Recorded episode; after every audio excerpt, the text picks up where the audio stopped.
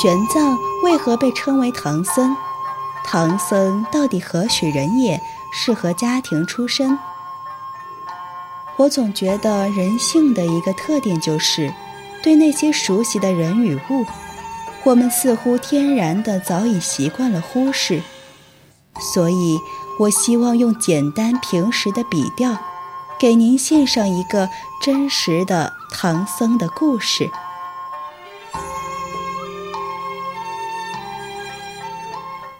我是静听书的不言，欢迎走进你我的时光。今天给大家带来的依旧是微信公众号“田野志”作者西屯的文章，《痴迷的旅行家，执着的宗教狂，有唐一僧玄奘》第六节。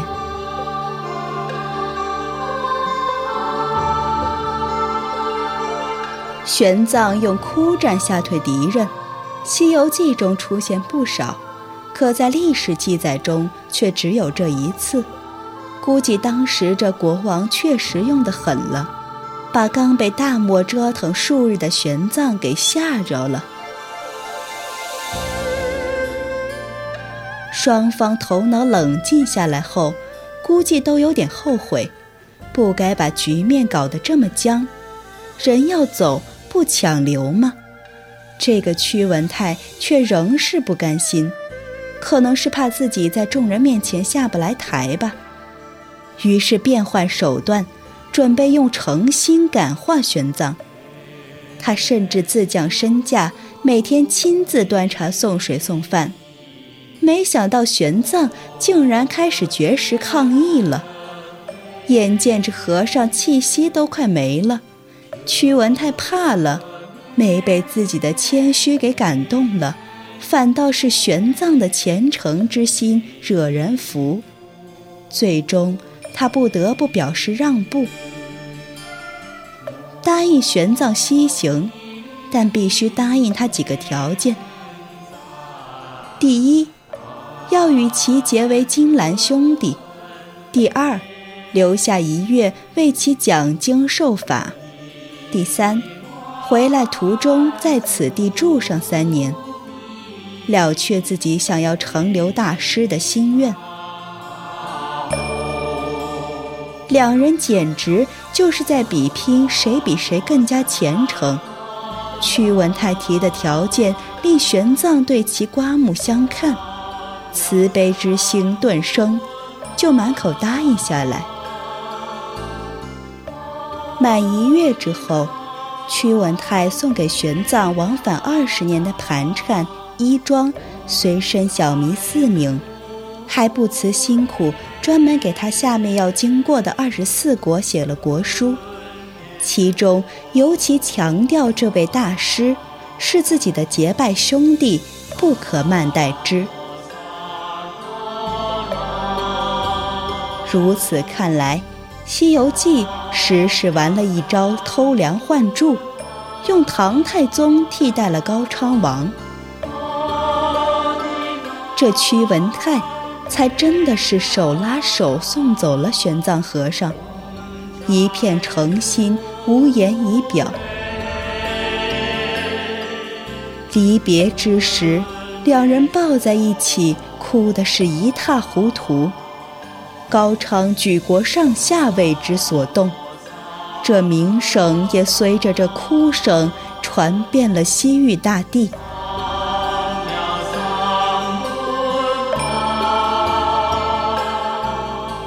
有了高昌王作保，下面的旅途也就顺利了。从玄奘所著的《大唐西域记》来看，他确实是一个少见的心诚之人。对知识有着超出一般的饥渴与执着，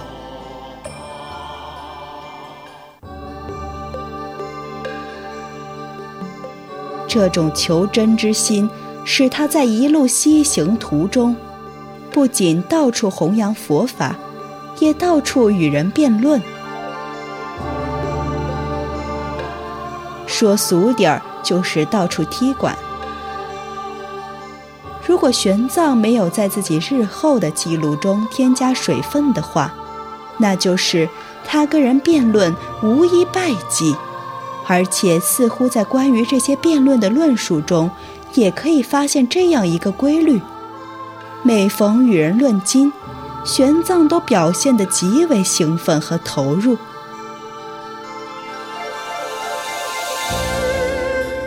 如果有的人会比较紧张的话，他则完全享受、陶醉于这种知识的比拼之中。按常理来看，辩论需要极强的逻辑分析能力、推理能力，也即西方哲学所重视的逻辑学。在当时的佛教知识体系里面，这块知识被称作因明学。从后来的发展看，玄奘去印度取经，主要目的地是那烂陀寺。那里则正是辨识宗的大本营。此派学问的主要特点就是曲高和寡，以辩论、推理、解释见长。这种重理论而轻体悟的佛学，其实在玄奘之后就慢慢发展成为两个体系。当然。此时醉心于通过学习究极知识来悟道的玄奘，还没有悟到不久之后即将出生的六祖慧能那个境界。不识字的慧能走的路，恰恰与玄奘相反。他是先悟道，后从佛经中求证；而玄奘则是先学经。而后希望以此来悟道。佛祖如来一生收徒万千，讲经无数，最后在死之前，只希望自己一字未言才是最好。大道至简，这个实无与虚有之间的关系。其实贯穿在古代各路宗教思想体系的核心。怎样参透生死之间，步入极乐世界？大致上，最后都得去面对现世的有与来世的无，或者现世的无与来世的有之间的问题。我们现在把玄奘称为唐僧，即。整个大唐只有这一个僧人得以流传，在佛家之中，当然只是个笑谈；可是，在俗世人生，它正意味着玄奘的一生就是一个完人的一生。他的外表、谈吐、道德、经历，都是那样的遥不可及。却又无比真实，极乐世界就在现世。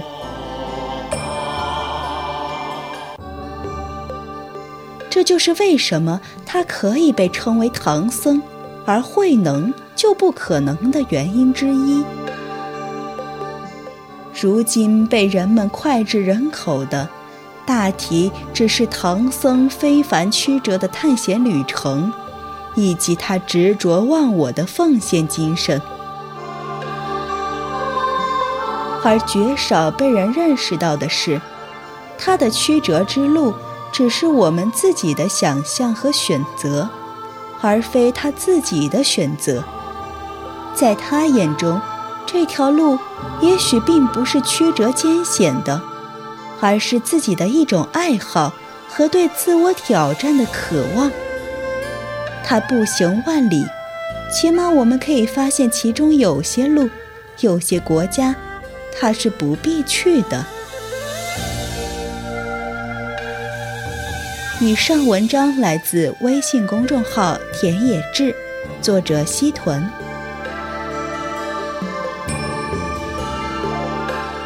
感谢您的聆听，我是静听书屋的不言。如果你喜欢我的节目，可以在节目单中搜索不言时光，我们下期再见。